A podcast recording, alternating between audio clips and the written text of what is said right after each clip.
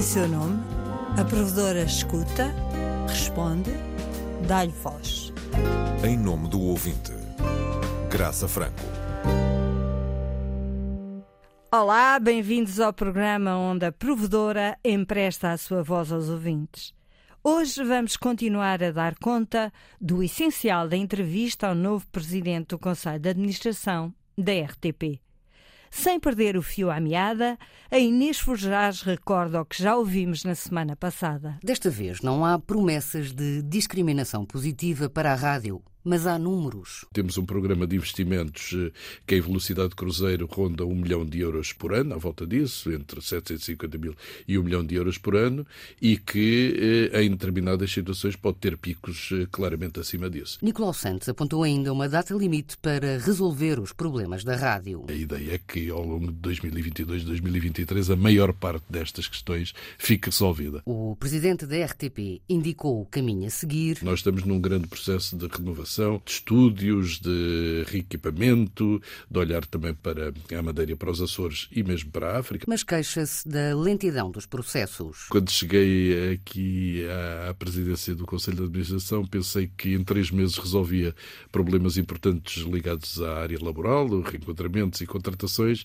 e infelizmente demorou oito meses. Nicolau Santos lembrou também as regras impostas pelo governo às empresas que prestam serviço público. E aí os procedimentos são efetivamente muito pesados. Travões a que se juntam verbas que não são pagas. Voltam a não ser cumpridos, depois de nos darem especificamente indicações para isso. O presidente da RTP propõe por isso um novo debate sobre o financiamento da empresa. A taxa do audiovisual é para a RTP operar no território nacional e nas ilhas. Há compromissos que se assumem com as comunidades dos imigrantes, com a África, que noutros países, nomeadamente a Inglaterra, estão no orçamento do Ministério dos Negócios Estrangeiros. Em cima da mesa continua o novo contrato de concessão, com novas obrigações.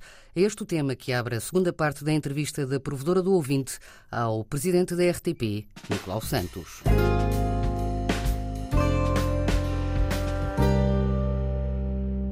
Novo contrato de concessão cortava 3 milhões na receita da RTP e criava novas obrigações. Na Assembleia da República já disse que, se isso acontecesse, não mexia na política de recursos humanos e cortava na grelha. Podem ser menos 13 a 16 milhões. Isto é realista? Eu penso que a realidade da RTP talvez não seja muito transparente. Por um lado, a importância que a RTP tem para a economia portuguesa, o impacto que tem. Penso que vamos avançar para pedir um estudo a uma entidade independente para saber isso. E, sobretudo, o impacto que tem junto das indústrias criativas e da área da cultura. Durante a pandemia, eu arriscaria dizer, milhares de pessoas não perderam o emprego por causa da RTP, do apoio que demos. E quando eu estou a falar, as pessoas não pensem que estamos a falar apenas no realizador ou nos atores. Estamos a falar também no, nos, nas pessoas dos cenários, nos carpinteiros, nos eletricistas. Há, há milhares de pessoas que estão ligadas a este tipo de atuação. E a RTP teve aí um papel fundamental. O contrato de concessão que foi assinado, e enfim, eu, eu suponho que essa versão já está revista em alguns pontos, imputava à RTP a criação de mais canais, pelo menos mais dois canais e algum outro tipo de programação, ao mesmo tempo que nos reduzia uh, receitas. O que é que foi dito pelo Sr. Secretário de Estado, em entrevista, aliás, na própria RTP, mas em conversas connosco, e ficou escrito no contrato, ou seja, que se não houver os meios financeiros... Estamos a falar de que secretário de Estado? Nuno Artur Silva. Nuno Artur Silva. Silva. E, portanto, o que ficou claro foi que se não houver aumento da indemnização compensatória, a administração da RTP tem o direito de não aumentar a sua oferta uh, do ponto de vista de canais. Uh, e, portanto, esse é, é o que está em cima da mesa. Portanto, os senhores deputados agora têm, obviamente, um problema para resolver relativamente a este orçamento. Porque também convém não esquecer que, em matéria de aumento de, enfim, do financiamento da RTP, os senhores deputados aprovaram um financiamento que levava ao aumento da contribuição dos operadores privados para o ICA e depois metade dessa receita viria para a RTP de 2 euros para 4 euros. Bom, isto já foi tentado no passado e não correu bem. Portanto, eu penso que, de novo, a questão do financiamento da RTP tem de estar em cima da mesa, tem de ser equacionada, porque penso que isto não vai, não vai funcionar, não vai resolver os problemas da, da RTP e, pelo contrário, vai, vai arranjar problemas noutras áreas, nomeadamente da produção cinematográfica. E, obviamente, eu espero que, assim que o, governo, o novo governo tomar posse, que tenhamos de imediato conversas com o, secretário de Estado da tutela, os dois, enfim, se não houver alteração da, da tutela das empresas públicas de comunicação social. Em relação ao anterior orçamento, ao que estava em vigor, entravam este ano, entraram este ano, aliás, quatro jornalistas para os quadros da rádio, mais dois que já estavam, uhum. enfim, eram estagiários, mas que já estavam cá a trabalhar. Há dois anos, o diretor da Antena 1 pedia uh, 19 jornalistas para compensar a reestruturação que a empresa tinha feito com a saída de, de 40 pessoas. Neste quadro de penúria, acha que é possível chegar à excelência que pediu que fosse a marca do jornalismo desta casa? Bom, eu penso que a questão da excelência do jornalismo não depende da quantidade de jornalistas, ah, depende do trabalho de cada um. Depende. Não, depende em primeiro lugar do trabalho de cada um, da paixão que cada um põe e, da, e do amor que se tem pelo jornalismo. Acho que isso é evidente, depois podemos ter mais meios para fazer mais coisas ou podemos ter menos meios. Quando cheguei aqui, estava em cima da mesa uh, uma situação que já, já vinha desde 2020, a necessidade de fazer 70 reenquadramentos profissionais e 40 contratações nós conseguimos fazer as 40 contratações. Agora são 40 contratações para toda a empresa. Posso dizer que nós temos neste momento, eh, esperamos que em velocidade de cruzeiro, todos os anos, nós possamos fazer 50 reenquadramentos e cerca de 30 contratações. A RTP já teve muito mais pessoas. A RTP já teve muito melhores condições de funcionamento. Hoje em dia a realidade que temos. Eh, é bom que as pessoas não se lembrem, insisto, desde 2014, que não há aumento eh, da eh, contribuição audiovisual para a RTP. Isso é fundamental. As queixas da provedora apontam para muitas pessoas que se sentem, digamos, no limbo da não cobertura de proximidade, ou seja, com falta de, de correspondentes. Aí não há maneira de se fazer uh, jornalismo de excelência se as pessoas não estiverem lá, não é? Uh, o que é que tem pensado para esta área? Bom, eh, em primeiro lugar, esta questão da, da, cobertura do território nacional tem de ser, obviamente, eh, falada com os diretores de, de informação. Enfim, o que neste momento a, a, rádio pública tem é correspondentes em vários, em vários pontos do país, que não cobrem todo o país, temos de reconhecê-lo, e não sei se temos uma solução imediata para este tipo de conjuntura em que vivemos. Há sempre uma hipótese que é sempre muito muito eh, complicada, digamos assim.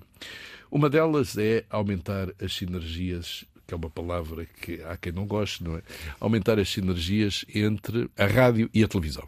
Aliás, estou muito contente porque eh, nós temos neste momento um novo diretor de programas da Antena 1, eh, que é o, o Nuno Galopim, e ele disse-me há dias que a Teresa Nicolau, que faz programas televisivos na, na, na antena, na RTP3, enfim, no, na, na 2, que vai fazer um programa de rádio. Uh, e eu acho isto excelente, acho um magnífico exemplo. E assim como penso que há pessoas que trabalham na rádio que têm excelentes possibilidades, e não sei porque é que isso não acontece mais vezes, de ir à antena da televisão, comentar uh, na política, no desporto, na sociedade. Acho que uh, só teríamos todos a ganhar se, eh, se houvesse mais contribuições. No terreno é mais difícil. É mais difícil nós conseguirmos eh, resolver isto. Talvez uma, algum acordo que se possa fazer com a agência Lusa, que tem correspondentes espalhados por todo o país, mas parece-me, apesar de tudo, uma ideia difícil de concretizar. O seu número 2, o Figueiredo, admitiu que se faltar dinheiro, a alienação de imóveis pode ser uh, considerada. O que é que pode ser vendido na empresa?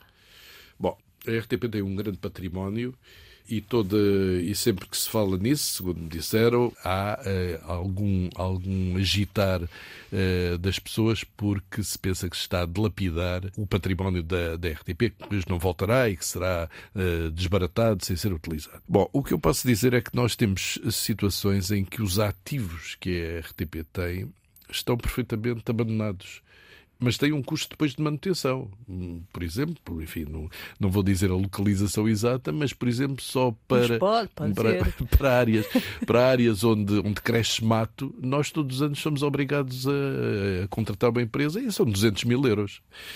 E, portanto, há áreas que efetivamente, enfim, poderíamos eventualmente libertar. Enfim, o que viesse daí, obviamente, era para investir, para rica, para estúdios, para melhorar os sistemas de produção, enfim, isso parece-me incontornável. O que existe, eh, enfim, quem gera este tipo de autorizações é diretamente eh, a presidência do Conselho de Ministros e o Sr. Primeiro-Ministro. Quando era eh, só a rádio, a, a, rádio dava lucro e uh, quando se uniu a empresa, uh, de facto, perdeu-se esse lucro. É natural que a rádio tenha algum medo das, das sinergias, uh, como uma espécie de sangria para a RTP. Hum. o seu compromisso é de que isto vai deixar de existir. Pois, é uma tentativa de uh, que isso não seja assim. Uh, eu tenho consciência, pelo que já fui ouvindo, fui lendo, etc., que a fusão dos dois meios não foi totalmente benéfica para a rádio, não é? Esta empresa está profundamente envelhecida. Ouvi um dos técnicos da delegação de Coimbra dizer que uma das coisas que mais gostava era de ter ao lado um estagiário que já tivesse nascido, uh, agora que eu não sei se o vou citar bem, mas enfim, dentro do som. Como é que vai, uh, mesmo com os seus objetivos de renovação todos os anos, reduzir uh, esta média etária que é de facto um bocadinho assustadora?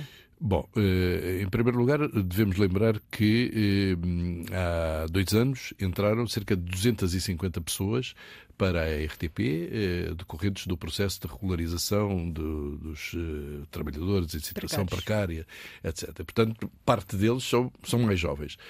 Agora, é incontornável isso que se está a dizer, ou seja, confrontei-me com isso na Lusa e aqui. A idade, a média etária de, das duas empresas é elevada, é superior a 50, a 50 anos, e, sobretudo, a média de permanência, ou seja, a rotação na empresa, é muito pequena. Eh, normalmente vai até aos 30 anos.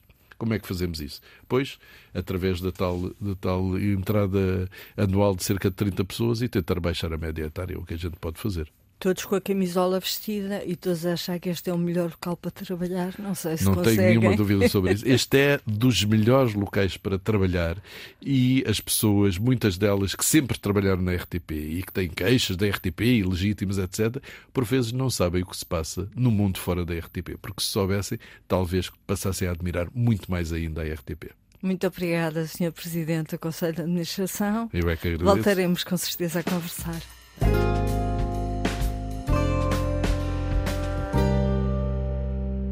Ouvido o novo presidente do Conselho de Administração da RTP, Nicolau Santos, mostra-se empenhado em inverter o ciclo de subinvestimento e financiamento da empresa. Mas num ponto, a provedora expressa o seu total desacordo. Não é verdade que a excelência do jornalismo não dependa dos meios ao dispor dos profissionais. Acho mesmo que não subsiste sem eles. Sem meios, por maior que sejam a paixão e o empenho, a diferença entre a mediocridade e a excelência não reside apenas na quantidade do que se pode ou não fazer. Claro que não bastam os meios necessários e suficientes para fazer bom jornalismo, mas a forma de assegurar que a mediocridade cresce e a culpa não encontra marido é continuar a deixar campo aberto ao argumento da paixão. Portugal é um bom exemplo em fazer com cinco o que outros fazem com dez.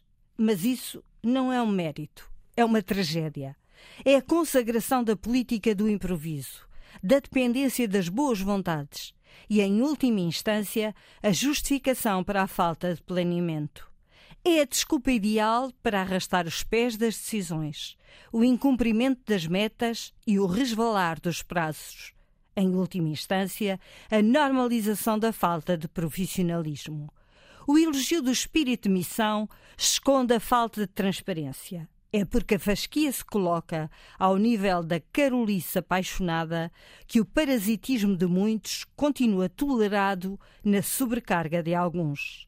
Os super-homens existem e fazem falta em todas as redações, mas não asseguram uma rotina de excelência, baseada no tempo certo para pensar, para fazer a pergunta que se impõe, em função da escuta atenta da resposta dada. Sem meios, não há descoberta do ângulo que interessa ao ouvinte, mas não interessa às fontes revelar.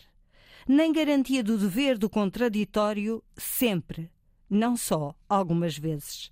Além da paixão e brilho profissional, a profissão exige a liberdade que só é plena quando o direito à família, à cultura e ao lazer estão asseguradas. E isso significa dedicação, estabilidade profissional e salário decente. Equipas e equipamentos que funcionem e esfias com tempo e capacidade para planear e ver longe. No jornalismo, os fins não dispensam os meios. Isto também se aplica à gestão. Nem a paixão nem o brilho de Nicolau Santos o farão um gestor de excelência, se continuar sujeito à manipulação mesquinha do veto de gaveta das tutelas, à mão estendida de verbas negociadas de má fé, mas que lhe coartam a liberdade.